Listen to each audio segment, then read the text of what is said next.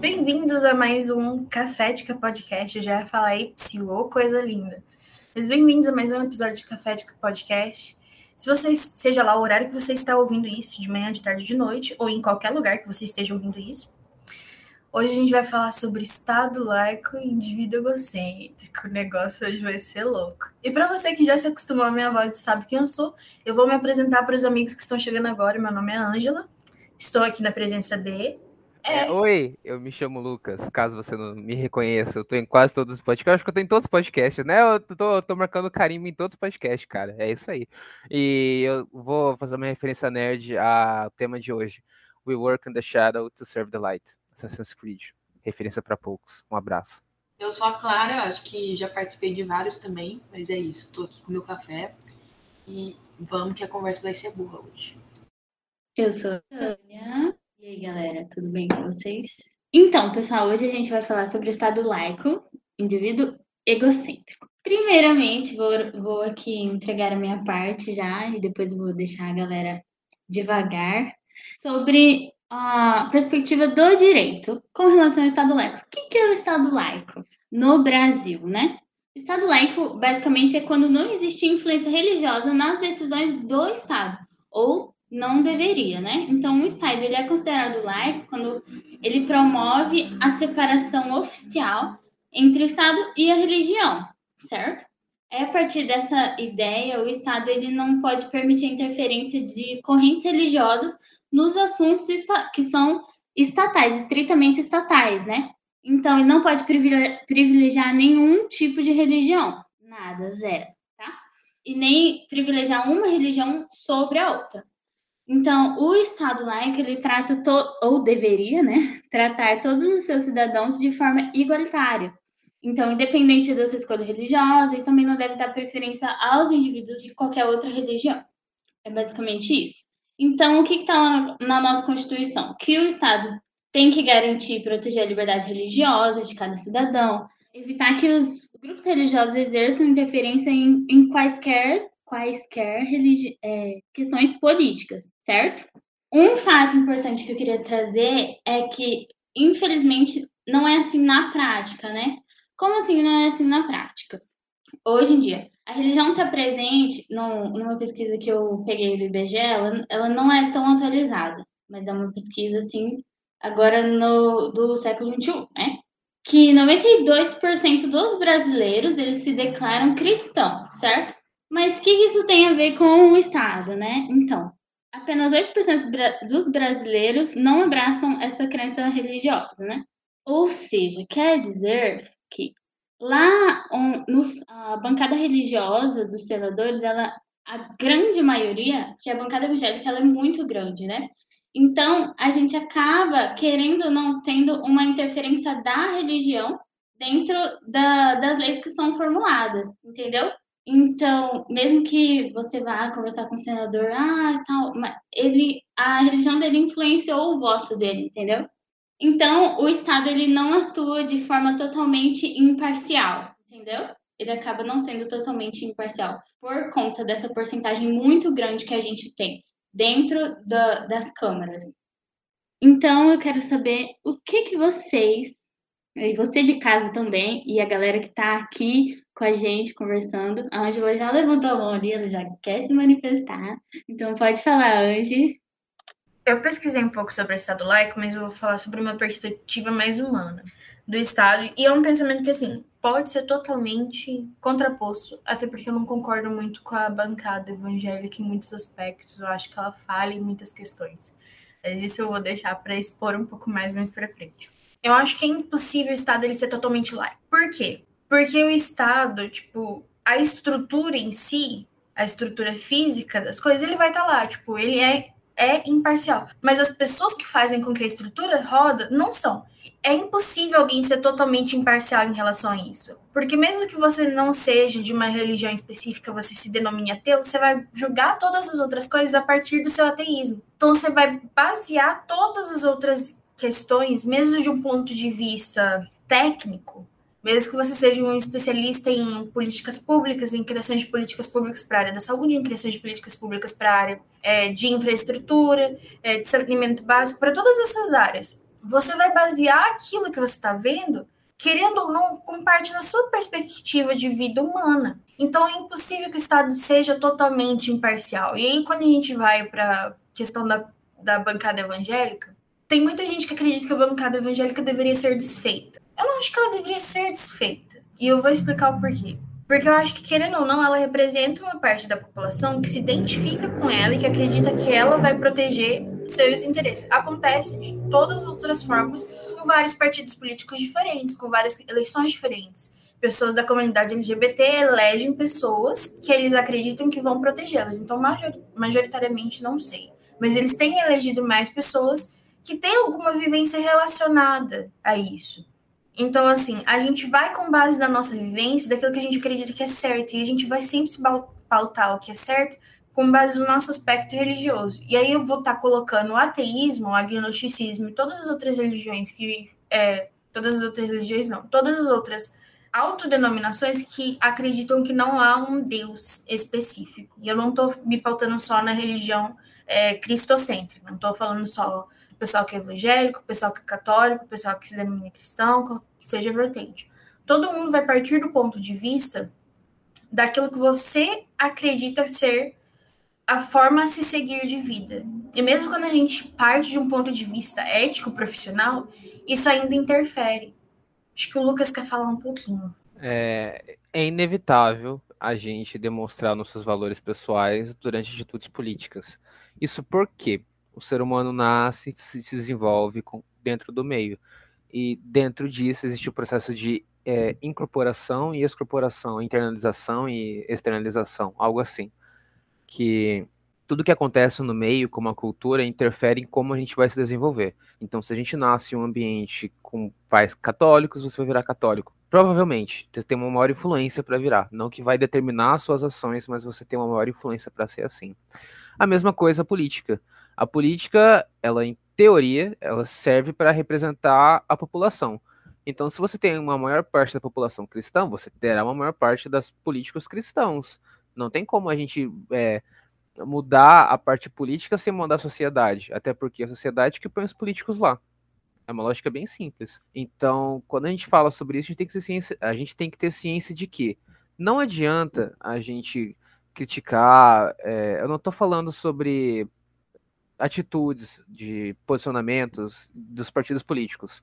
Eu estou comentando sobre é, representatividade. Não adianta a gente lutar para ter maior representatividade na política de qualquer valor ou de qualquer diversidade sem a gente mudar a sociedade. Então, por exemplo, se você quer ter uma pauta mais igualitária discutida dentro do cenário, das câmeras, as câmaras, você precisa discutir isso na sociedade. A televisão precisa estar tá mostrando isso, precisa estar tá sendo discutido na faculdade. Então, puxa, vamos começar a discutir sobre Estado laico. Beleza, tem gente que não sabe o que, que significa isso sabe? Tem muito morador que não tem muita instrução ou orientação sobre que não sabe o que é isso, sabe? Para ele, é, basta saber que existe o catolicismo e pronto. E aí ele vai votar na pessoa que ele acha mais certa, que é católica. E não tem problema, representatividade.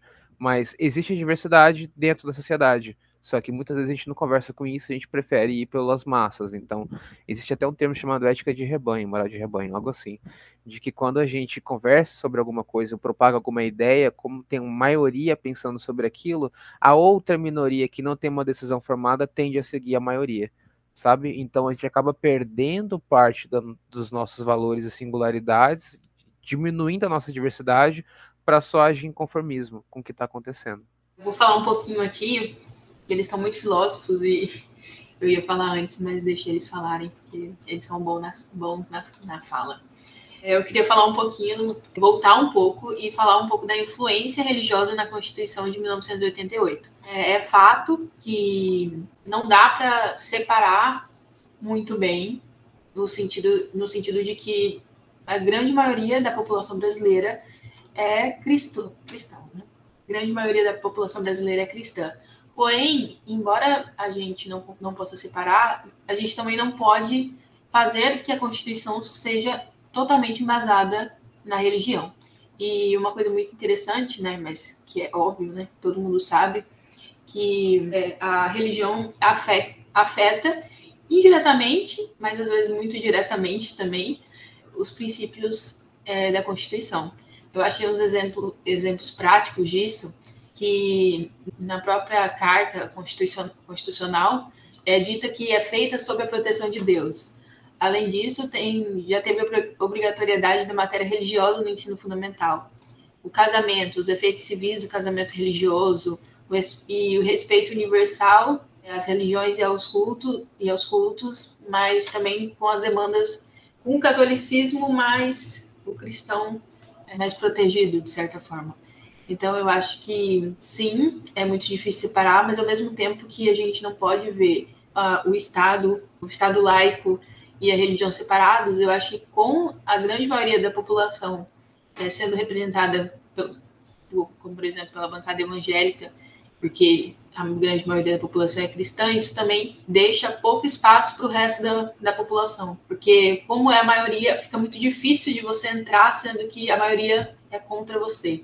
Então, acho que a gente, lógico que não dá para separar, mas tem que ter uma mão. Representatividade. O quê? Representatividade. Tem que ter representatividade. E é isso, o Lucas vai falar agora. Eu vou interromper aqui a ordem antes da Ângela, só para fazer um comentário.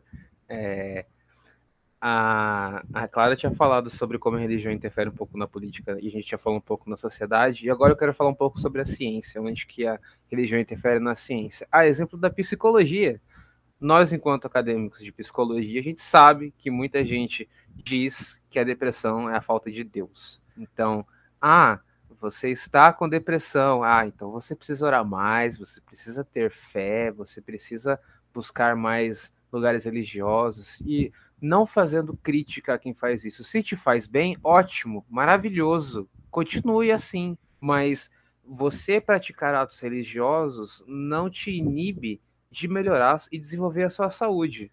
Então, você ter depressão não significa que você tem ausência de Deus pode significar dentro do seu simbolismo, mas existe a ciência e a ciência tem de ser respeitada. E o que, que a ciência fala? Puxa, eu estou com depressão. Ótimo. Agora a gente vai para as teorias. Ah, tem teoria que você tem alguma, alguma disfuncionalidade dentro do seu cérebro. Ah, é algum trauma que você teve que está te fazendo agir dessa forma. É alguma ação que você não está conseguindo lidar alguma coisa que acontece no seu dia a dia que você não sabe lidar, isso gera uma disfuncionalidade comportamental sua. Então tem vários conceitos. E independente da sua fé, independente do seu simbolismo, eu não estou negando, eu não estou rivalizando a ciência com a religião. Estou colocando as duas juntas, porque elas nos completam, sabe? Não tem como você negar uma realidade, negar uma dimensão. Todas fazem parte da nossa vida sabe? Então, puxa, eu estou com depressão e você é religioso, não tem problema, vá à igreja se te faz bem, sabe?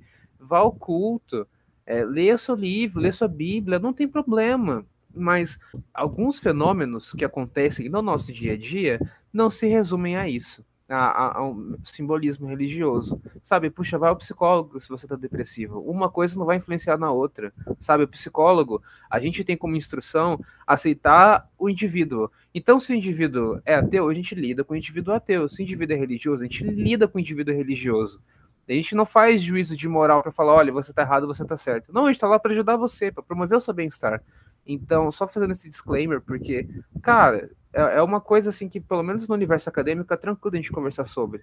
Mas fora, é uma coisa que a gente, por estar dentro, não consegue compreender às vezes, sabe?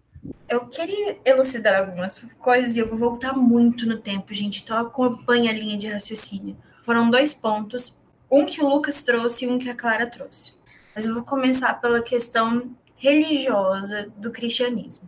Vamos voltar, tipo assim, linha do tempo, rebobina, volta para quando Jesus estava caminhando na Terra, que era só, tipo, Jesus de Nazaré, ainda não era considerado Cristo, que isso a gente foi considerar mais para frente.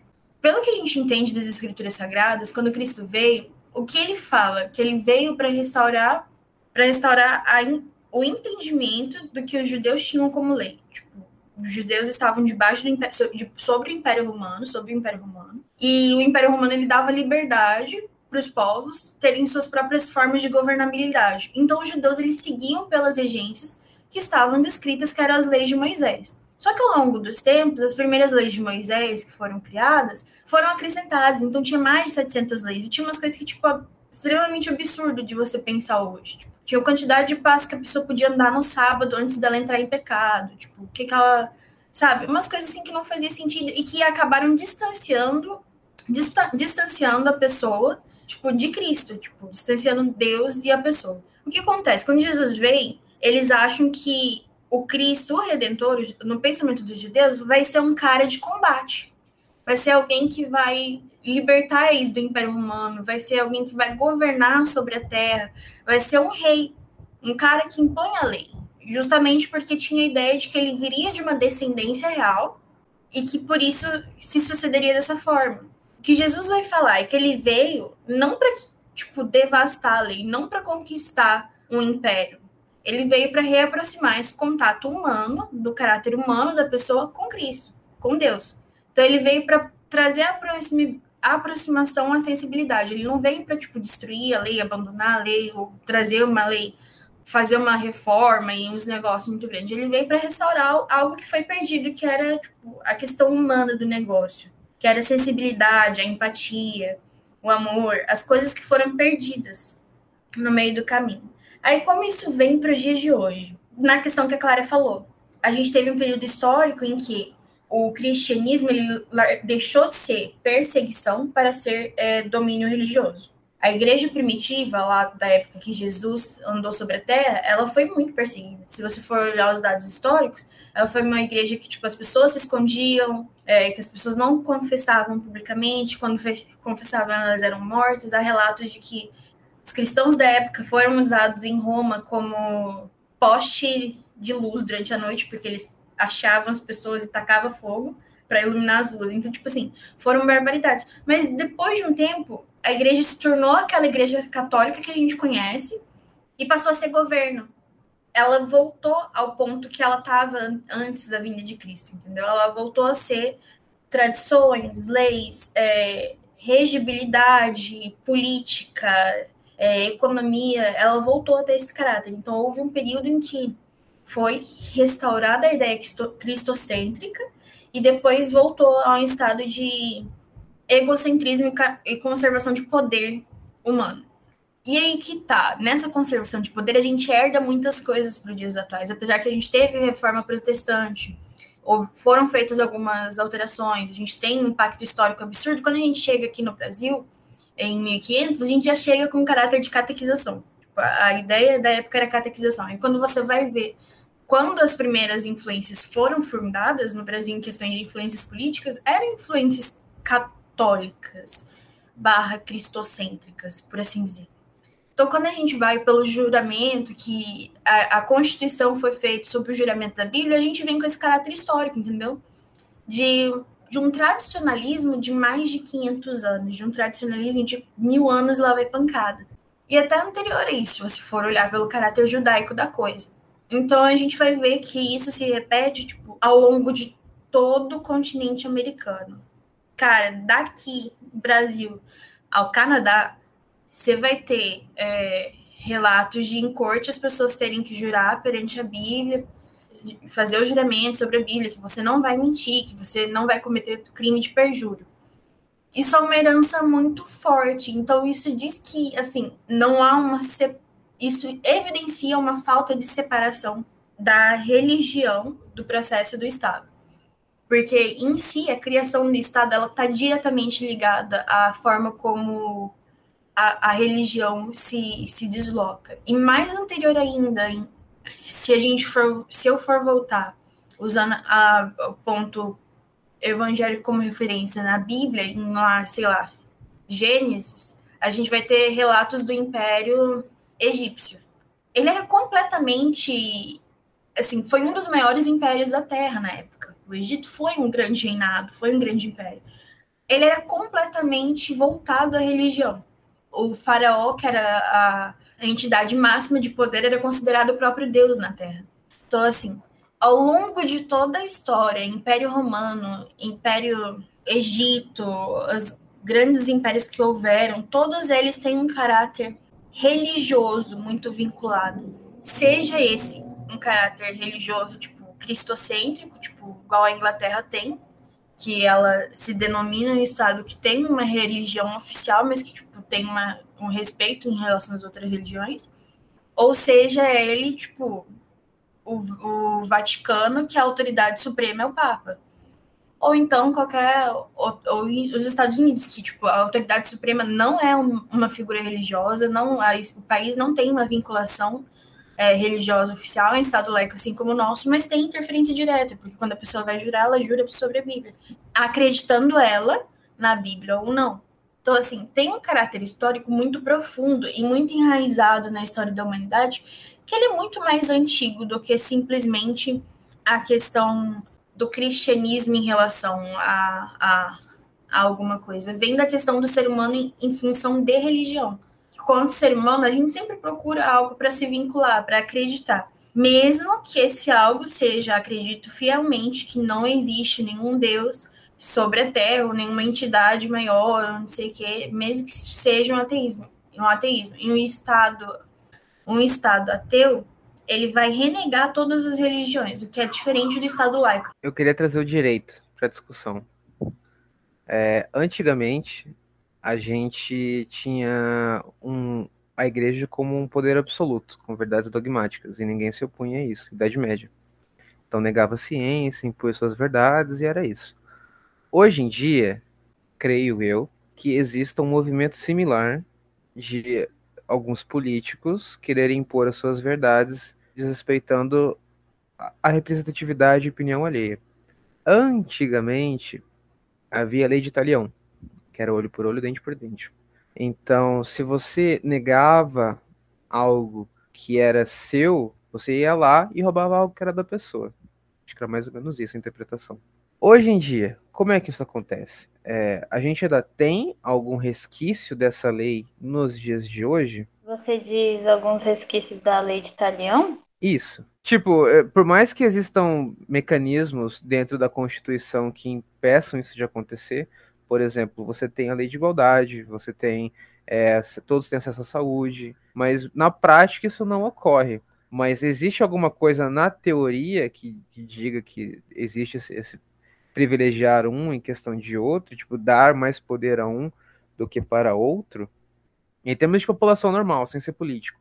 É isso que eu ia falar, tipo, tem os políticos, né, que, que a gente tem essa diferença e tal.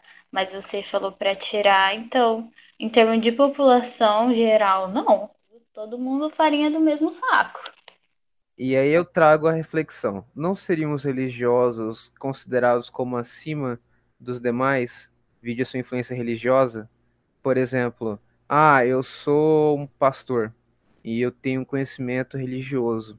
Eu não estou falando que todos fazem isso ou que é certo fazer isso, mas que a pessoa pode se sentir, falar, ah, eu sou superior aos demais porque eu tenho conhecimento mais sobre isso e eu quero propagar mais. E por se sentir com mais conhecimento, acontece a mesma coisa. Mesma coisa, tipo, não estou falando que acontece, mas que pode acontecer. A mesma coisa com, sei lá, um profissional, um psicólogo.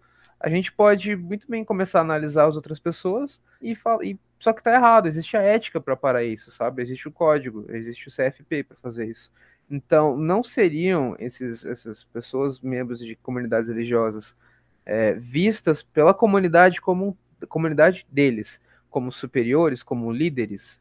Ou eu estou viajando muito? Eu vou pôr alguns pontos é, a partir da minha perspe perspectiva de vivência e eu vou pôr alguns pontos a partir do que eu já ouvi falar que aconteceu e que eu já vi falar que aconteceu, que são os pontos que se destacam.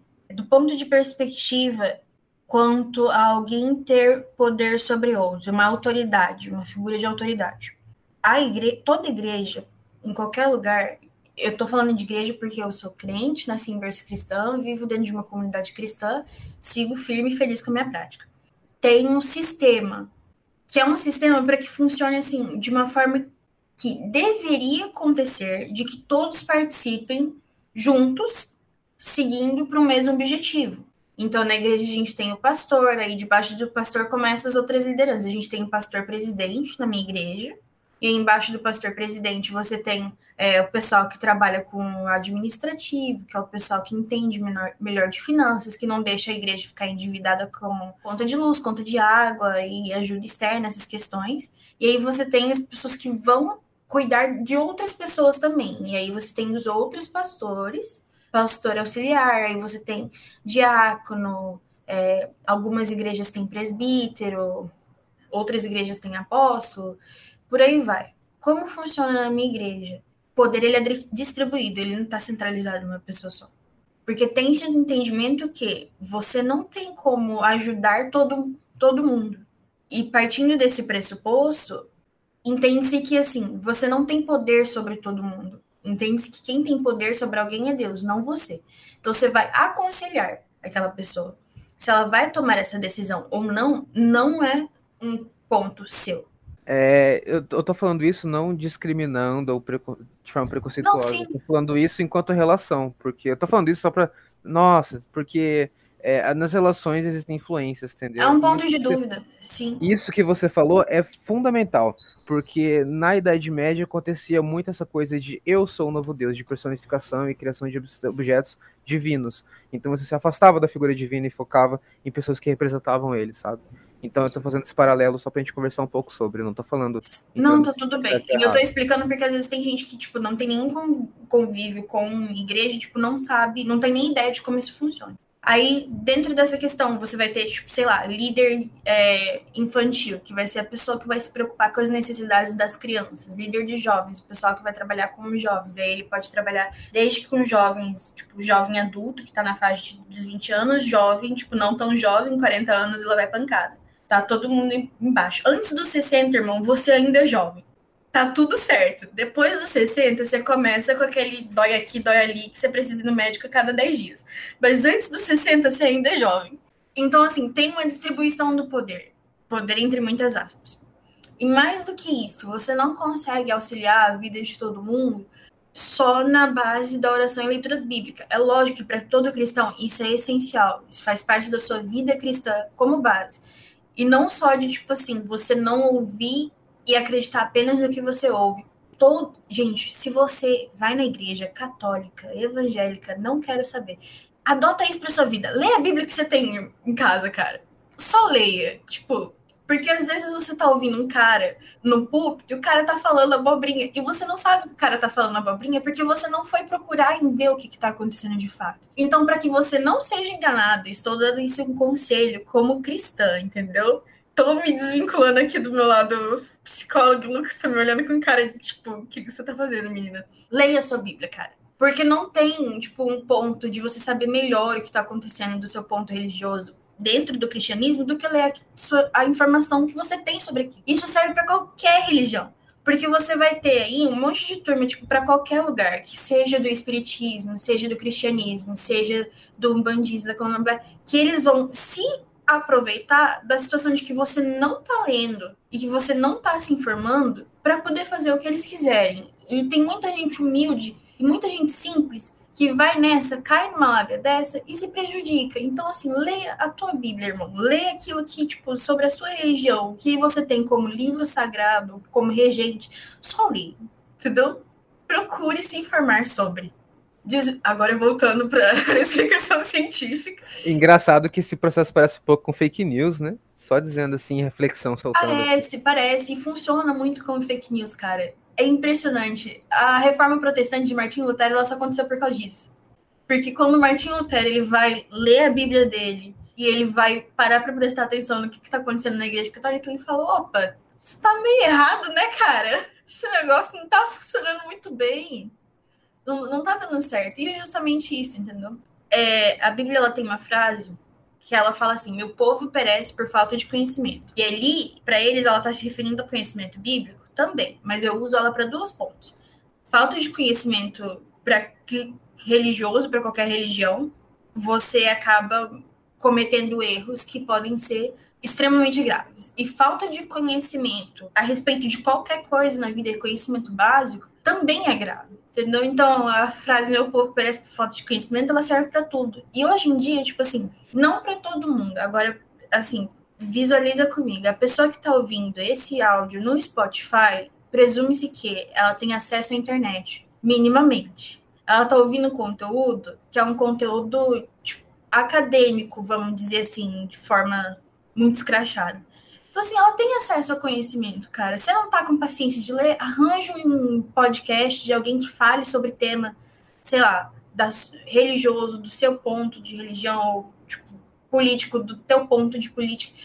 mas arranja alguém que tá falando algo sério. É muito difícil você discernir só por ouvir, sabe? Gasta cinco minutinhos para ler sobre aquilo que a pessoa tá falando, sabe? Para você não saber que você não foi enganado, que você não foi passado a perna. Isso é algo que, tipo assim, é muito, é muito, é muito engraçado, não, é muito triste, né? A gente fala engraçado no sentido, tipo, que é irônico, mas a gente repete isso. Tipo, a pessoa que ela tá com acesso à internet, que ela tá com tempo para ouvir no Spotify, ela tá com cinco minutos para procurar algo sobre. E eu tô partindo do pressuposto que você é uma pessoa de classe média, entendeu? O pessoal que tá trabalhando, acordando quatro da manhã para ir pro trabalho, voltando meia-noite para cuidar dos filhos, tipo, essa pessoa eu não, não tô. Essa bronca não é para essa pessoa. Entendeu? Essa pessoa ela tá fazendo, lutando para existir. Não que a gente não esteja. Mas assim, não sobra muito tempo para ela se preocupar com isso. E é por isso que o pessoal que tem um pouquinho de tempo deveria se preocupar, porque quando você começa a se preocupar com aquilo que está errado, isso não afeta só você. Isso afeta tipo a vida dos outros também, que não tem os meios para influenciar isso. Mas eu divaguei, eu fui no outro ponto, eu vou voltar à linha do raciocínio, que era hierarquia é, dentro de igreja. Então, assim, o poder ele não é centralizado em você, ele é dividido. E outro, o poder, ele é entre muitas aspas. Porque, assim, não deveria eu já vi igrejas que acontece. Você não deveria ser capaz de expulsar alguém da igreja porque, tipo assim, aquela pessoa tem uma visão política diferente da sua. Você não deveria ser capaz de expulsar alguém da igreja só porque ela não concordou com uma pregação que o pastor passou. Ou porque ela achou um erro em relação ao uso bíblico que o pastor passou na igreja, entendeu? E isso é uma questão de abuso de autoridade, que é o que o Lucas queria falar. Então a gente tem sim os casos de abuso de autoridade e casos assim que você olha e fala, Tipo, é absurdo. A gente que é crente, de vez em quando a gente olha assim, a gente fala, irmão, como é que você conseguiu fazer uma dessa, cara? Vem cá, senta, senta que você não tá ajudando. Então, assim, não deveria acontecer, mas acontece. E aí que tá. É, tipo, não é um fator é, humano. Não é um fator humano, não. Não é um fator, tipo, cristocêntrico. É um fator humano. Humanos erram. Humanos falham. Humanos gostam de poder, cara. A gente adora ter poder, cara. Dá um pouquinho mais de dinheiro pra, pra alguém pra não ver se aquela pessoa vai sair assim, ah, jogando nota de 100 reais pelo quarto. Cara, adoraria fazer isso, sendo bem, tipo, bem honesta. Aquelas arminhas de, de que fica disparando dinheiro, sabe? Ao invés de ser dinheiro falso, adoraria ter uma daquela com dinheiro de verdade. Adoraria, entendeu? A ostentação, o poder, o sentimento de estar acima de alguma coisa ou acima de outras pessoas, isso é muito essência humana, cara. E isso é uma essência humana muito antiga, muito antiga mesmo. Tipo, a lei de Italião, ela é muito antiga. O Código de Hammurabi, ele é muito antigo. Todos eles estão descrevendo questões, tipo, muito, muito humanas, sabe? Tipo, muito erro humano, muito falha humana. Falha, Lucas. Toda essa volta é só para falar que a igreja tem influência na sociedade. A igreja, a igreja, querendo ou não, é um poder. Quer você Sim. queira, quer você não. É isso. Então, a partir do momento em que a gente tem líderes religiosos indo contra minorias, algo de errado não está certo. Mas, brincadeiras à parte, eu nunca parei pensar, para prestar atenção nessa frase, na real, então só falei porque eu achei engraçado, mas quando a gente tem algum representante religioso indo contra alguma minoria, indo contra algum direito, o que, que a gente faz, sabe? Existem muitas pessoas é, que se encaixam, se, se veem na comunidade LGBT, que por mais que gostem, gostam da religião, não vão, porque em alguns lugares são perseguidos. Tá, eu acho que é, eu tava esperando um pouco passar a vibe religiosa, que não é muito minha praia, graças a Deus, ou não. E eu queria falar um pouco sobre. Acho que é a realidade, né? Todo mundo sabe que ter. Eu, na verdade, eu gosto muito, e apoio todas as religiões, sou muito aberta a isso. Mas, como o Lucas falou, é, algumas minorias são muito prejudicadas por conta da religião. E o, a religião em si não é um problema. Nunca foi e nunca vai ser. A religião é ok, cada um pode praticar do jeito que ela quer, e é isso aí, tá lindo. O problema é ter líderes religiosos, exatamente como o Lucas falou, querendo mais poder, num âmbito que deveria ser plural. O Estado deveria ser plural, assim como em tese ele é laico, né? É bem em tese mesmo ele deveria ser plural e ter representantes de todas as partes da população no Estado. E eu acho, sim, que a bancada religiosa é muito prejudicial. Eu acho que tudo bem ter uma, duas, três, sei lá, quatro pessoas não em tese evangélicas ou não, né? Como eu disse, religião não é um problema. As pessoas que acreditam fielmente que só existe aquela verdade, pronto. Mas deveriam ter, sim, é, aberturas para que outras pessoas pudessem participar.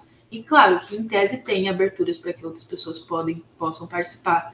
Mas na hora da votação, essas pessoas não têm poder suficiente. Então, tem várias pesquisas, e é óbvio isso, acho que todo mundo, se pesquisar um pouco, pode ver mais sobre esse é, ataque às minorias, mas o, os países mais é, cristãos, né, o Brasil é um país muito cristão, é o país que mais mata é, população LGBT no mundo. E eu acho que, lógico que uma coisa não, não é, sim, se é um país religioso, ele vai matar, não é, não é bem uma linha reta, mas eu acho que a gente falar sobre o Estado laico é muito importante a discutir essas questões, porque, querendo ou não, a religião tem sim uma influência muito grande, ainda mais por ter tantos religiosos, né? O problema não é ter muitos religiosos, acho super legal, super válido.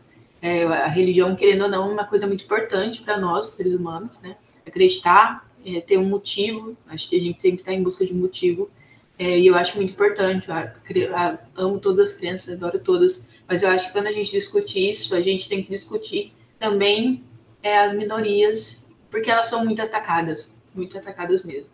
Mas é isso. A Clara falou sobre o Brasil ser um país majoritariamente cristão, majoritariamente evangélico. Isso é verdade. E também a gente é um país onde se mais se mata LGBTQIA+.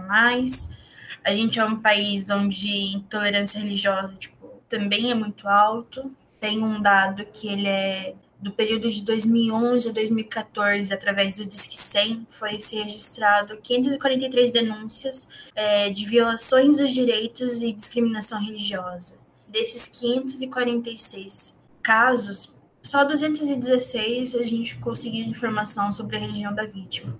35% deles era relacionar a vítima era praticante de candomblé e umbanda, é, 27% deles eram evangélicos e 17% deles eram espíritas e 10% eram católicos. O que eu quero dizer com isso? Cara, se você está ouvindo isso e você é cristão ou evangélico e você acredita que LGBT, que é mais, tem que apanhar mesmo, tem que sofrer mesmo, que as outras religiões estão erradas, não vou dizer que tá tudo bem, cara. Eu vou dizer que você não leu Bíblia nenhuma entendeu? Eu vou dizer que você não prestou atenção em nada do que Jesus falou durante os três anos que ele teve é, fazendo o seu propósito aqui na Terra. Porque Jesus foi uma pessoa muito condescendente, não. Foi uma pessoa que teve muita compaixão, entendeu? Eu tava tendo uma conversa, para quem não sabe, meu pai é pastor, a gente tava sentado na cozinha. E ele falou, cara, ele tava conversando comigo sobre LGBTQIA+. Que a preocupação dele com a LGBTQIA+, não é tipo com quem a pessoa tá dormindo, não é com quem a pessoa tá se relacionando. Não é isso. É só que a gente acredita no céu e no inferno e que nas escrituras dizem que é, essa é, um, é uma população que não vai estar tá habitando no céu. E isso é triste pra gente. Mas junto com essa população que não vai estar habitando no céu, eu vou te dizer uma coisa: você que tá aí matando o coleguinha, que tá mentindo pro coleguinha, que tá traindo tua esposa e que tá Cara, você que ignorou todo o resto da Bíblia e prestou atenção só nessa parte, você também não vai pro, pro céu, entendeu? Só esse, esse detalhe aqui foi um lado um pouco. Meu cristão falou aqui um pouco mais aguçado. Mas assim, mas isso não quer dizer que você tem que tratar essas pessoas mal. Não é porque tipo, a pessoa não vai pro céu, ou que você acredita que aquela pessoa não vai pro céu, porque a gente não tem como saber com certeza, a gente não sabe dos últimos momentos de vida da pessoa, a gente não sabe da intimidade da pessoa, da convivência dela com Deus, você não sabe de nada disso. Você não vive com a pessoa 24 horas por dia, você não tem capacidade de ler mente, você não sabe de nada disso. Estou partindo do ponto cristão sobre a questão de sobre a questão de discriminação. Você não sabe de nada disso, cara. Você não é Deus. Vamos começar por esse. Você não tem poder e, de, e tá na Bíblia, cara, que você não pode julgar os outros. Então, o que, que você ainda tá fazendo com isso, entendeu? Eu estou claramente nervosa neste momento. Porque Cara, o quão aterrorizante deve ser saber que você pode sair na rua, tipo, a qualquer momento e morrer. Sabe, será que, tipo, cristão não aprendeu nada com qualquer outro país do mundo, que você não pode dizer que você é cristão, que você perde sua vida, tipo, pelo Estado? Tipo, será que isso não, não diz nada para você? Será que isso não é triste bastante para você? Ou será que, tipo, você não consegue pensar que a lei básica uma das primeiras coisas que todo cristão, todo evangélico, todo católico, qualquer lugar é, tipo, que ouviu falar, tipo, minimamente 90% do Brasil sabe isso, porque 90% do Brasil se, de, se denomina evangélico. Se você se denomina evangélico, você ouviu isso. Tipo, é tipo, todo mundo sabe. Ame seu próximo como a ti mesmo. Tipo, de 10 mandamentos que Jesus deixou, ele falou: ame seu próximo como a si mesmo. Isso implica em respeito, direitos humanos, tá aí, tipo, latente. É, cara, respeitar que, tipo, tá, a pessoa não vai aceitar Jesus, ela não, não vai se converter à sua religião, tipo, deixa ela, entendeu?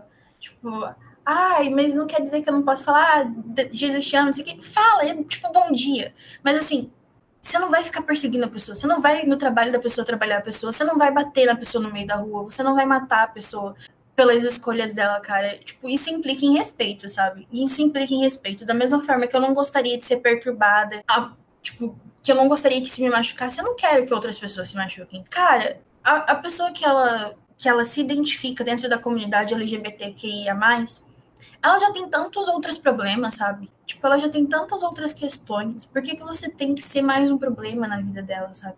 Eu, eu não. Não é que eu, eu queria falar que eu não entendo isso, mas eu entendo porque eu entendo o contexto. Mas assim, mesmo dentro do contexto, não faz sentido, sabe? Sabe quando, tipo, aquela frase icônica do Nick Fury falando pro conselho, que ele fala: Eu entendo que o conselho fez uma decisão, mas visto que a decisão é estúpida, me dá o direito de ignorar?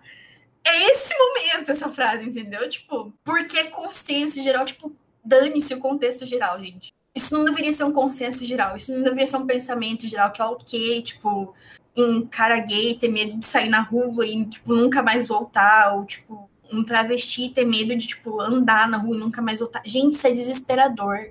Isso é uma vida, uma pessoa, um ser humano. Eu vou deixar o Lucas falar, porque eu vou falando, eu vou ficando mais nervosa. Vai, Lucas. A Bíblia é um livro feito há anos atrás. Anos atrás significa um outro contexto. Então, trazer esse contexto de antes para a realidade exige uma adaptação. As nossas palavras mudam com o tempo. O nosso simbolismo muda com o tempo. Então, é, tratar de algo histórico exige uma compreensão histórica. Não estou falando sobre é, isenção de responsabilidade, mas entender que em cada época existe certo valor. E a gente tem que se orientar pelo valor da época, não sobre o nosso. Isso é respeito.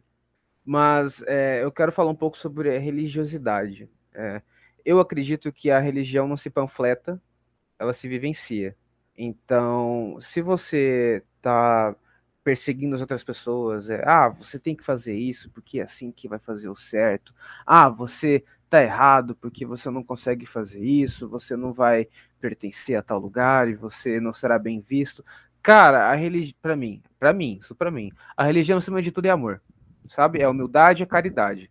Então, a religião para mim não é nem instituição, sabe? A religião para mim não é instituição, não é igreja, não é cargo religioso, não é papa, não é pastor, não é nada. É, é, um, é, um, é um valor, entendeu? É um valor. E isso tudo são formas de você espalhar esse valor sabe? Isso, isso que eu tô dizendo é o que eu acho. Posso estar muito errado, cada um tem sua interpretação. Então, cara, se você quer ser religioso, ótimo, vivencia, sabe? Tipo, é amor, é caridade, é humildade. Ótimo. Não é você seguir, chegue, chegar e lixar outra pessoa pela, orientação sexual da pessoa. Sabe? Não é você chegar lá e falar: olha, você não tem a mesma religião que eu, vamos lutar, vamos fazer uma guerra e disputar um território. Porra, tipo, o que, que você tá fazendo em vez de você tá lendo? Sabe? Se você se declara religioso, pô, você entende que a gente está falando sobre amor, sobre humildade, sobre acolhimento, sobre pertencimento, sobre felicidade, sabe? E outra coisa, existe lo local, existe circunstância, existe contexto para você falar sobre religião e para você panfletar a religião. Se chama igreja, se chama centro espírita, se chama terreiro, onde você frequentar, não tem importância, se chama isso. Não é, eu vi um vídeo no Twitter de uma menina que ela foi no Burger King e ela colocou o nome dela como Jesus Salva e no pedido dela. E o atendente, na hora de chamar, ele falou: Gente, o nome é acima, por favor, pode vir aqui buscar. E a menina ficou triste, chorou, porque falou: Poxa, por que, que você não falou que Jesus salva? E aí eu vi muita gente comentando sobre. E a verdade é: você não é ninguém para impor o seu valor sobre outra pessoa. Sabe? A gente não a gente nem se compreende, eh, nem todo mundo se entende, e é impossível se entender. Então você quer falar sobre o outro, sabe? Você quer impor tua religiosidade sobre o outro? Às vezes a pessoa não tá num dia legal, às vezes a pessoa tem alguma história relacionada à religiosidade, às vezes a pessoa discorda dos seus pensamentos, e nem por isso ela tá errada, e nem por isso ela tá indigna, e nem por isso ela não tem valor. Sabe? É, é simples essa distinção. Prometo que vai ser a última bronca que eu vou dar em podcast, nesse podcast. Nos próximos eu não sei. Primeiro ponto, cara, se, se você nunca ouviu isso sobre a Bíblia, eu vou te ensinar um negócio sobre a Bíblia. Um negócio muito massa. Texto sem contexto é pretexto para falar bobagem. Rima, até rima. Então grava, decora. Texto sem contexto é pretexto para falar bobagem. Isso se aplica a Bíblia de cabo a rabo, cara. De cabo a rabo. Então, tipo, não tira texto de contexto histórico, sabe? Leva para o contexto histórico o que, que eu queria dizer, sabe? É, tem isso. E depois adapta para os dias de hoje, entendeu, irmão? Não tem coisas na Bíblia que pro dia de hoje, tipo, não é que não é mais aplicável, mas é não é mais funcional, entendeu? Andar de véu, plena Campo Grande, 37 graus, irmão, para mim não vai estar tá rolando. Tem gente que acredita que ainda é funcional, para aquela pessoa vai funcionar maravilhosamente bem. Para mim não é, entendeu? Eu, com o cabelo, a cachopa do tamanho da minha, embaixo de um pedaço de pano, irmão, eu ia passar mal. E tem outros lugares na Terra que eu acredito que isso era também. Então, tipo assim, tem coisas que não são mais adaptáveis para os dias de hoje. Não questões adaptativas. A gente mudou. Na época de Jesus, o pessoal andava a pé, de burrinho ou de camelo. A gente tem carro, a gente tem avião, a gente tem moto. Irmão, adapta. Segundo ponto, muito específico, muito específico. Você não pode obrigar os outros a gostar daquilo que você gosta. O Lucas falou da menina do Starbucks, né? Acho que foi Starbucks. Starbucks, sei lá, qualquer um desses lugares que você pede, a pessoa chama pelo nome, foi isso.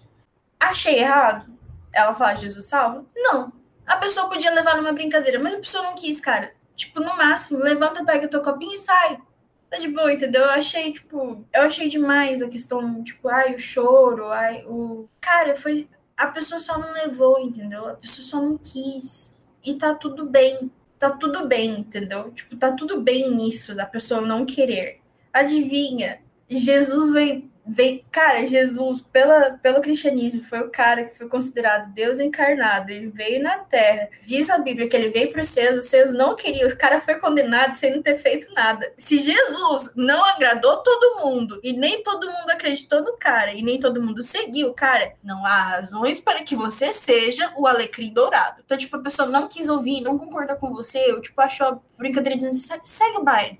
É, outra coisa, eu vou partir do ponto de que essa pessoa que fez essa brincadeira é uma criança. Então, se você está ouvindo isso, por favor, não vá xingar a criança na internet.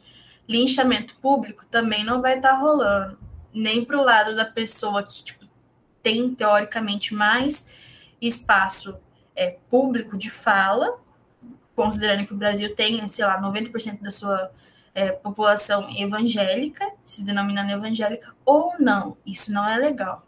Quando a gente fala, é, teve uma parte que você falou que eu fiquei bem intrigada, pensando bastante sobre isso. Que quando você colocou para analisar que, que para os cristãos, enfim, existe essa, esse negócio de céu e inferno, realmente existe, né? Quer dizer, para eles, né? Não sei como funciona exatamente, mas é, e eu acho que a, a, o Lucas falou também muito de que ambientes estar a religião, e eu acho isso muito importante. A partir do momento que a gente crê em alguma coisa, seja ela qual for, é, a gente tem que ver até onde ela pode chegar sem atravessar a vida do outro.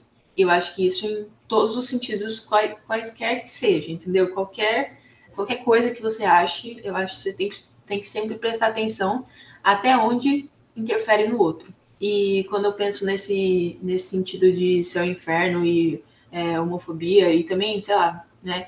É, eu acho que a grande maioria das pessoas que são condenadas sempre são as minorias, então, por exemplo, as mulheres mesmo. Ninguém, é, eu acho muito engraçado que quando se fala de um pecado, é, as mulheres e as minorias são sempre postas como horríveis e, é, sei lá, um homem que tenha feito uma coisa parecida é sempre ok, Deus vai te perdoar e é isso aí. É, eu vi, quando eu estava lendo sobre essas coisas, eu vi um artigo, artigo não, né? Acho que um texto que estava falando e se Deus fosse mulher. E eu acho que é muito engraçado a gente pensar sobre isso, porque quando a gente pensa de uma forma total, assim, desde o começo, na Bíblia, por exemplo, é, as mulheres sempre foram condenadas de tudo. A desgraça da humanidade é porque que Eva mordeu a desgraça da maçã, entendeu? Exatamente, não existe gênero na Trindade. Porém, existe gênero é, na sociedade, existe gênero em todo lugar e a gente tem que discutir sobre isso, seja na religião ou não. Eu sei que é, a religião é muito, a religião é muito, ela é muito forte assim no sentido de que ela não aceita muitas aberturas. Eu até entendo, não, eu não acho que ela deve se abrir também para tudo, mas eu acho que a gente deve sempre se questionar até que ponto a gente pode, em, em tese, se intrometer na vida do outro. E, voltando ao Estado laico, quando a gente fala de uma bancada gigantesca, e não só a bancada, mas tantas, a maioria das pessoas que estão lá são de alguma religião, e a maioria é cristã, quando a gente fala dessa bancada impondo os direitos, e, ou então é, não deixando que os direitos da, de algumas pessoas sejam postos, como, por exemplo, lógico que não vamos falar sobre isso aqui, senão vai ficar gigante, mas a legalização do aborto, que eu acho que em grande parte não é aceita por causa da religião, porque em tese, falando sobre ciência e, falando sobre tudo isso, dá para a gente entender que poderia sim ser, ser legalizado, mas eu acho que é isso, eu acho que a religião, ela impede muitas coisas, porque, não porque ela não deve existir, mas eu acho que, exatamente pelo que o Lucas falou, ele, ela deve existir, porém em cenários, né? ela, ela deve ser muito importante em alguns cenários, lógico que na igreja ela tem que ser coisa mais importante na, na vida de quem está lá pregando, enfim, mas eu acho que quando a gente vai para o outro, quando a gente vai para outra pessoa, para os direitos dela, eu acho que a gente tem que pensar muito bem sobre isso.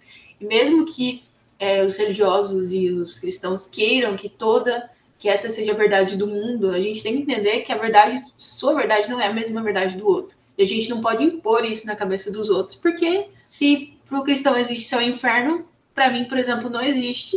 Não faz sentido a gente colocar isso dentro do outro. É, o ser humano, tem essa necessidade de definir o indefinível ou o que não tem compreensão ou o que é abstrato para que ele para que ele consiga se identificar. Então, puxa, vamos atribuir características humanas a coisas que não têm características humanas, são simplesmente outras coisas que a gente não entende sabe? E aqui eu peço a licença para todo mundo e questionar se eu posso trazer uma bomba para a gente discutir um pouco. Eu achei que seria a Ângela que queria trazer esse tema, mas eu estou, eu achei, eu achei o gancho perfeito e é isso aí. É, a gente estava conversando um pouco sobre é, bem-estar, aceitação, é, como é que a gente lida com essas coisas, e eu trago a, a seguinte reflexão. Olha que estranho. Enquanto nós temos pessoas em papel religioso propagando ódio, não estou generalizando, mas existem casos assim, todo mundo sabe. Existem pessoas que diminuem a minoria. Existem casais homoafetivos que querem fazer uma adoção, que são bons pais dentro de todo esse processo, que eles pelo menos dão afeto e dão carinho para crianças que não têm nem isso. E muitas pessoas da bancada evangélica são contra isso. Porque acreditam que tem que ser pai e mamãe em virtude de um livro que é de um contexto anterior. E aí eu trago a discussão para O que vocês acham? O que vocês pensam sobre isso? Tá, é tema difícil. Não tem como eu falar disso sem, sem eu ser cancelada por qualquer um dos dois lados dos quais eu existo. É, vamos lá. Cara, se você é cristão e você acredita que um casal, seja lá quem for, não daria um bom pai, e você acredita que você daria um bom pai, qual é a sua desculpa para não adotar uma criança? Eu vou entrar em outro ponto. Se você está adotando uma criança só tipo, para cumprir tabela, socialmente, você está errado. Crianças precisam de amor, atenção e carinho. Elas, ela, cara, criança demanda atenção, irmão. Se você não está preparado para criar um filho, não adote uma criança. Se você não está preparado para se preocupar se esse indivíduo que você está criando tá bem, não adote uma criança. Dá trabalho, dá muito trabalho. Eu acho, eu acho incrivelmente irônico, de uma hipocrisia muito grande, tipo de cara que, o tipo de cara, o tipo de pessoa que se diz cristã e tem coragem de olhar para uma situação dessa de uma criança que está sendo adotada e falar que é melhor ela estar tá no orfanato. Por quê? Porque o orfanato é uma situação muito difícil, cara. Eu não passei por essa experiência, eu nunca vou passar por essa experiência. Mas eu conheço pessoas que passaram por essa experiência. E a melhor coisa que aconteceu na vida delas foi ser adotada por uma boa família. E se você acha que você dá uma boa família, se você tem condições, se você, tipo, realmente tem desejo de ser pai ou mãe, ou por alguma razão não tem um filho biológico, cara, nada te impede, sabe? Mas se você tem essas condições, você não faz por preguiça, ou você não faz porque, tipo, não gosta, ou se só gosta de criticar, ou você acha que trabalhou demais entrar em processo burocrático, então não abre a boca, irmão. Nem não abre a boca, tipo, não vai criticar pai alheio, entendeu? E só que minha cabeça rolou umas 15 vezes, mas é isso aí. E outra, é, quanto a ser pai, quanto a ser mãe, tem questões que vão para além do religioso, cara. Ser pai não é só você enfiar seu filho num banco da igreja, esperar que ele cresça, tá tudo certo. Não é isso, não é você jogar teu filho numa escola que vai ficar ele lá de manhã e de tarde, você larga ele seis da manhã, você volta para buscar cinco da tarde. Cara, isso não é ser pai, sabe? Ser pai é se preocupar, ser pai é entender que, tipo assim, tem coisas que você não é capaz de fazer. Meus pais tem essa noção, cara, que tem coisas que eles não são capazes de fazer por mim. Meus pais tiveram essa noção de tipo, tipo, ah, tô com dor, só orar pra minha dor passar, não vai resolver, tem que levar no médico. Cristãos vão ao médico. Por favor, gente, não vai nessa de hora que passa. Você pode orar para passar, se Deus te curar, amém, milagre. Mas assim, vai no médico. E no médico não custa nada. Medicina também é maravilhosa, gente. Medicina, tipo, ali tá sucesso funciona que é uma beleza. Eu sei porque eu estou com uma pedra no rim que ela tá descendo desde sexta de manhã. Hoje já é sábado, já se passou tipo mais de uma semana. Quer dizer, a gente tá gravando isso numa quinta-feira, mas vocês vão ouvir no sábado, no sábado minha pedra ainda vai estar tá aqui. Então tá tudo tranquilo. Então, assim, já é sábado e, tipo, eu tô feliz com os médicos que me atenderam, entendeu? Assim, e meu pai tava super preocupado, porque meu pai teve que ir pra Fortaleza. No domingo ele tava assim: eu vou pro... Eu tenho 22 anos na cara, tá? Meu pai tem 56. Ele é um marmanjo do tamanho do Julius, é um negão, entendeu? Do tamanho do Julius, que tava todo sentimental, preocupado, porque a filha de 22 anos estava com dor e ele não sabia se ele podia viajar ou não para resolver as paradas que tem que resolver em outra cidade, que tá adiando desde antes da pandemia. Então, assim, isso é ser pai. É ter uma preocupação, é ter entendimento que você tem, uma, você tem um contrato biológico com esse ser humano, de que ele tem que crescer bem, saudável, no emocional razoável, porque ninguém cresce com o emocional perfeito desculpa quebrar isso para vocês, mas assim, razoável. E se você não consegue criar um emocional razoável, tipo, um ambiente razoável, que você tem que ir atrás de ajuda para esse ser humano, entendeu? Você tem que levar no psicólogo, você tem que levar no médico, você tem que levar para fazer exercício, você tem que levar numa, numa escola, você tem que ver se fulano fez tarefa. Então, assim, se você vai criticar pai alheio, que tá fazendo uma boa função, uma boa responsabilidade, fica quietinho. É um serviço público, entendeu? Nesse sentido é um belo de um serviço público. É, eu já entrei numa conversa, eu vou passar a palavra para você, Tânia. Vou fazer um gancho para você também, Tânia, que eu tô pensando junto com você hoje, cara. Né, vai sim, você vai falar também, não vai vir de graça, não. É, eu já tá, eu conversei, às vezes, sobre se existe algum impacto psicológico na criança ser adotada por casais homoafetivos. E, em verdade, eu não cheguei numa conclusão. Eu não cheguei a nenhum rastro de linha de pensamento, de raciocínio teórico. E de fato eu não sei. Eu acredito que ser acolhido e ter respeito, ter carinho é uma coisa fundamental. Então, por não saber muito sobre como é que a psicologia enxerga se há alguma consequência no desenvolvimento, é, eu parto do princípio de você dar amor ser uma coisa fundamental. Então, eu tendo a aceitar. Mas eu queria saber um pouco sobre o direito, como é que o direito reage sobre a adoção de filhos por casais. Tem, tem algum projeto de lei sobre isso? Sobre, tem alguma discussão dentro da lei sobre isso, sobre adoção por casais homoafetivos? Primeiramente, gostaria de fazer um breve comentário que a Clara me encorajou é, com relação à adoção, né? Do casal homoafetivo. Um comentário bem breve e bem, bem rápido. O fato de você ser homossexual não te tira o direito de ser pai ou mãe. É isso. Tá? Pronto. É, esse é o meu posicionamento. Com relação ao direito, o direito civil, eu não vou lembrar o artigo agora, eu tive aula disso essa semana, prova também, mas eu não vou lembrar o artigo. Mas permite sim que, que casais homossexuais adotem crianças, que são as famílias desconstruídas, né, que a gente fala no, dentro do direito civil, tá? Então, são famílias pai e mãe, mãe e mãe, pai e pai, e tio e, e papagaio e periquito. Então, dentro do direito civil tem essa possibilidade sim e é de boa, tranquilo. Tem essa abertura, é super de boa, dentro do direito civil. Mas existe mais implicações legais durante esse processo por ser casais homoafetivos ou não? Tipo assim, ah, você precisa fazer algum registro sobre tal coisa, eu não sei como é que funciona. Tipo, o processo é similar aos dois. Porque na imagem que eu tenho, é, eu, eu, vejo como se fosse alguma coisa mais difícil de você fazer uma adoção, se o casal for homoafetivo, do que ser hétero, sabe? Não sei se eu tô então, certo. Então, eu não, não pesquisei isso a fundo, que eu nem sabia que a gente ia entrar nesse tema. Não, eu trouxe do nada, mas, é surpresa. Mas, assim, é, não deveria ter essa dificuldade, entendeu? Mas tem. Na prática tem. Na teoria tudo é lindo, tudo é maravilhoso, todo mundo pode adotar criança e tal, seja você lésbica, gay, etc. Mas na prática é, eles dão prioridade para os casais homem e mulher. Eu acho que a minha visão é muito clara sobre isso, né? Acho que já deixei bem claro. Logicamente, eu apoio é, casais homossexuais homoafetivos adotarem simplesmente pelo fato de que todo mundo merece uma família, se você quiser, lógico, né? E todo mundo tem o direito de poder adotar, enfim, poder constituir uma família, seja você um casal homem e mulher ou, ou não, né? É, eu acho que existe, quando a gente para para pensar sobre isso, adoção, sempre fala, ah, é, enfim, sempre tem muitas, muitas conversas a respeito disso, mas eu acho que a gente, né, estuda que a coisa mais importante mesmo para o desenvolvimento de uma criança é ter amor, ter afeto, ser suficiente, uns pais suficientemente bons. Então, eu acho que isso não tem nada a ver com, com gênero, não tem nada a ver com sexualidade, isso nem, nem entra nesse meio, assim. Então, eu acho que tem muita criança, muito adolescente, muitas pessoas sofrendo por não ter uma família, por não ter amor, simplesmente por não ter amor.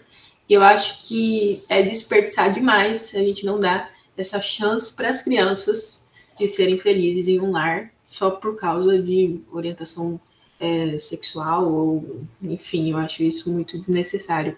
E como a Tânia falou, né, que em tese não era para ter mais dificuldades, mas como a gente está falando de tudo isso, é, é religião implica muito, né? Implica muito nisso. E eu acho que é a mesma coisa que eu tinha falado antes. A gente tem que pensar, quando a gente fala do outro, a gente tem que pensar não somente na gente, nas nossas crenças, mas na vida do outro, nas suas implicações. Eu acho que ninguém merece sofrer verdade absoluta para outra, outra pessoa. É isso. Vou trazer a minha colega psicanalista, a famosa Ângela, para a discussão agora.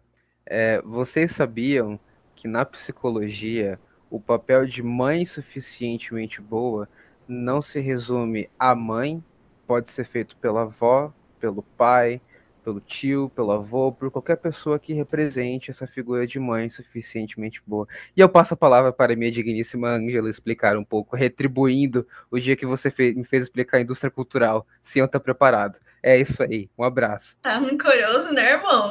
Eu guardei a mágoa desse dia, eu tava com sono, eu me virei dos 30 para explicar. Obrigado. Ok. O conceito de mãe suficientemente boa ele é um conceito de Winnicott. Ele é um conceito também de uma das de base psicanalítica. E o que, que ele vai dizer?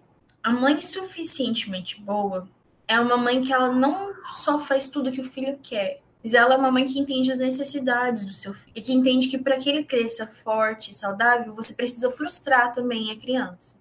Então, assim, esse papel pode ser exercido por qualquer um. Cara, tem pai que tipo, tá criando a criança desde que a mãe morreu. Teve, teve um caso de um pai, assim, o filho era recém-nascido, a esposa morreu no parto.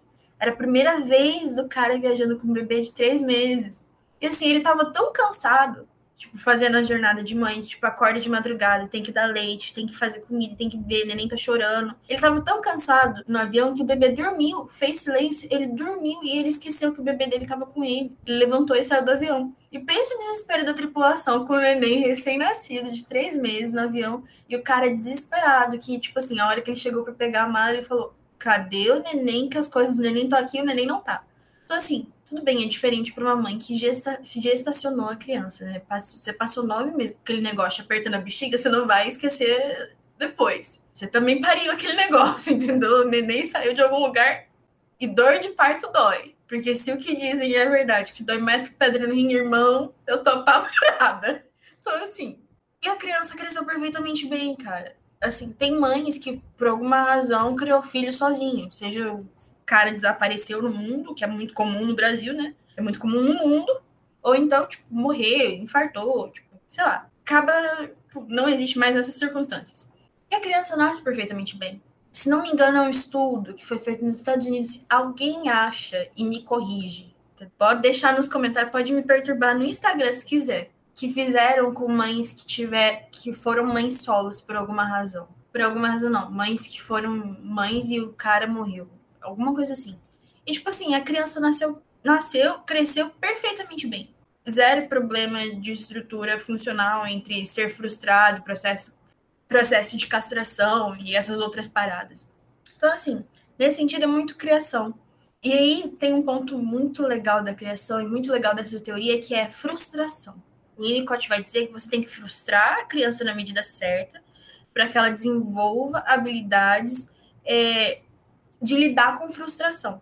Cara, na vida você vai ser frustrado pra caramba. Irmão, você vai ser mais frustrado do que agradado nessa vida começar por trabalho de escola, trabalho de faculdade, trabalho em grupo do trabalho. Isso é só o ódio, entendeu? A gente faz na base da obrigação, porque ninguém fica feliz com isso.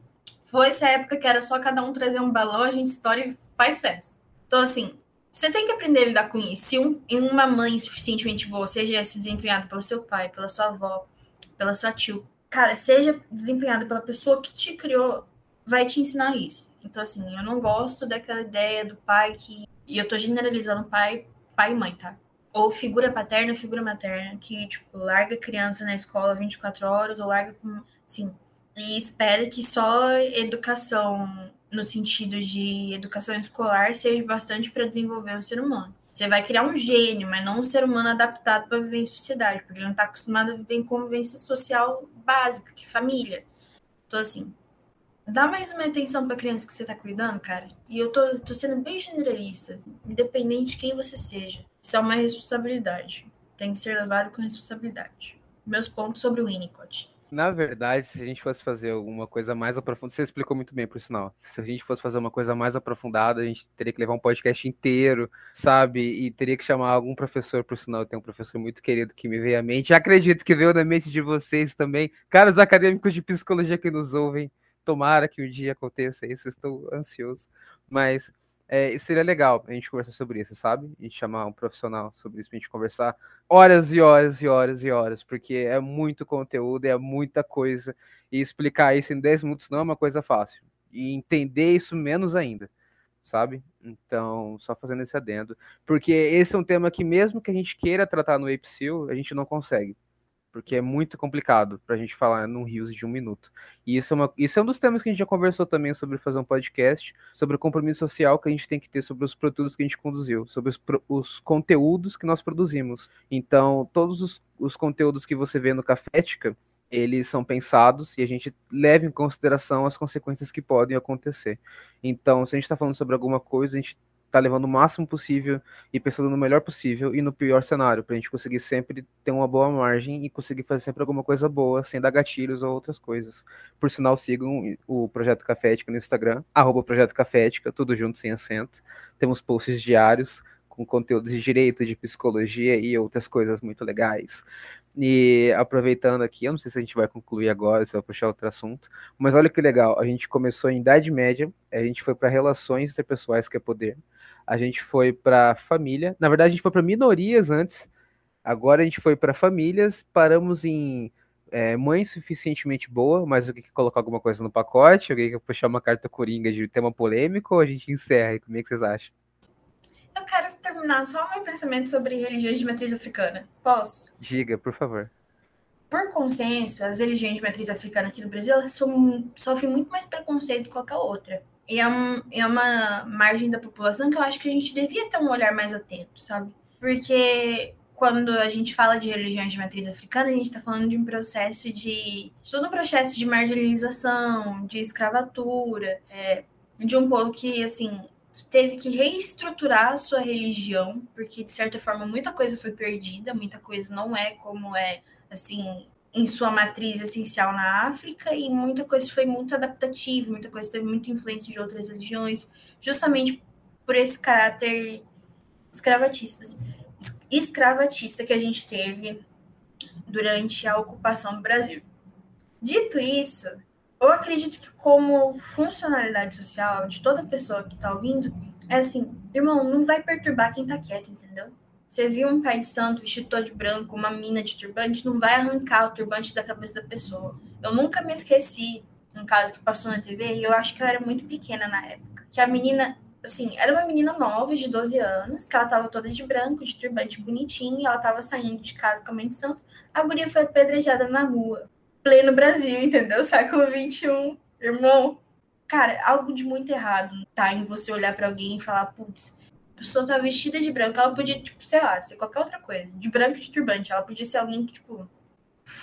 Sei lá, qualquer outra coisa? Ela podia ser espírita. Tava de turbante porque quem tem cabelo afro usa turbante. Você vai se encontrar usando turbante em algum momento. Tipo, podia ser só essa explicação, sabe? Ela podia ter qualquer outra religião, mas, tipo, porque as pessoas pensaram e associaram ela a uma religião específica, acharam que era muito certo, tipo, ia dar muito certo você apedrejar uma criança de 12 anos.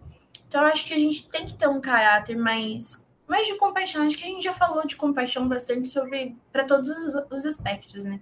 Mas assim, se você considerar que só 3% da população brasileira é, segue religião de matriz africana e que metade das denúncias que a gente teve de 2011 a 2014, tipo, 37% delas, das que conseguiram catalogar a religião da pessoa que foi vítima, 37% delas são religiões de matriz africana, ô irmão, você tá perseguindo preto com gosto, viu?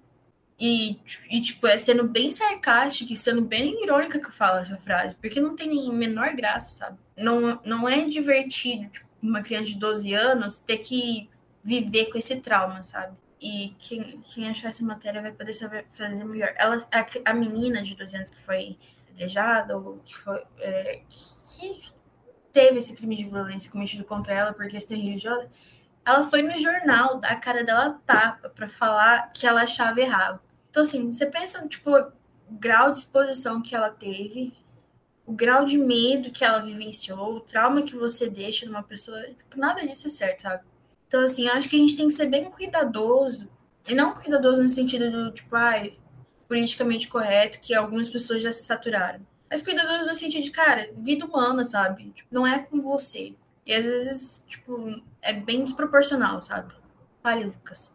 Por sinal, racismo é uma pauta extremamente importante. Em, em, algum momento a gente tem que falar sobre isso. E quando acontecer isso, eu vou fazer questão. Eu não tô falando como brincadeira, eu tô falando sério isso aqui. De trazer a letra do Racionais, de Nego Drama, pra gente conversar frase por frase. É massa. Porque ela é, é, é a forma mais clara de você entender a realidade de uma pessoa nessa situação, sabe? E o que eu tô falando aqui não é piada, porque às vezes parece que é piada, mas não é. Digo de verdade mesmo, sabe? Tem até livro sobre isso, sobre o álbum, sobre Vivendo ao Inferno. Recomendo quem ouve, quem ouve, aproveitando a dica da semana passada foi podcast sobre música, né? Aqui está mesmo uma dica sobre música, Nego Drama do Racionais. Então, indo para uma conclusão agora, é, eu achei muito construtiva essa conversa.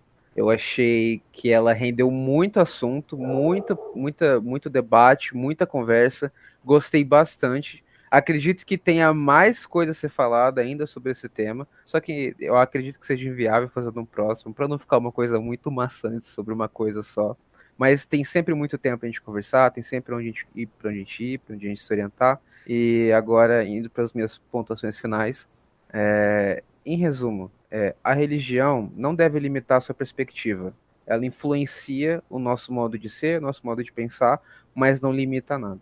E eu queria agradecer aos demais que participaram. Obrigado. Gente, por... siga a gente no Cafética. Arroba Projeto Cafética. O Lucas esqueceu de panfletar isso, mas Eu falei no, no meio, eu vou falar de novo. Segue nós no Instagram, arroba Projeto Cafética, tudo junto sem acento, posts diários muito legais, mesmo no final de semana que a gente precisa descansar também. Porque a gente é acadêmico, a gente quase não tem vida social e a gente precisa de vida social. Que se resume ao meu caso é jogar joguinhos. Então, é, muito obrigado. Quero saber quem chegou até aqui ao final, ouvindo a gente. Então, se você chegou ao final deste podcast, por favor, vai lá no último post e comenta café com leite, que é o que a gente tomou hoje. Eu e a Clara tomamos café com leite. Comenta café com leite que a gente vai saber que você ouviu esse podcast até o final. E é isso. Muito obrigada por ter escutado a gente até aqui. Eu sei que a gente falou bastante, mas ó, vai ter acrescentado muito, tenho certeza. E é isso. Siga a gente também no Spotify, viu, gente? Muito obrigada, gente. Se você chegou até aqui, vai lá, comenta café com leite. Não sejam religiosos tóxicos, por favor.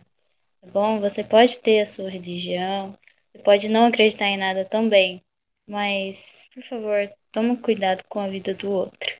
Beleza? É isso, pessoal. Uma leve observação, infelizmente vocês não viram a skincare super produzida da Tânia, mas eu tenho certeza que também acrescentaria muito na vida de vocês. Foi. Mas se veria, vocês cegariam diante de tanta beleza produzida. Entendeu? Elogiem que nem eu, entendeu? Aprendam. Um obrigado a todos.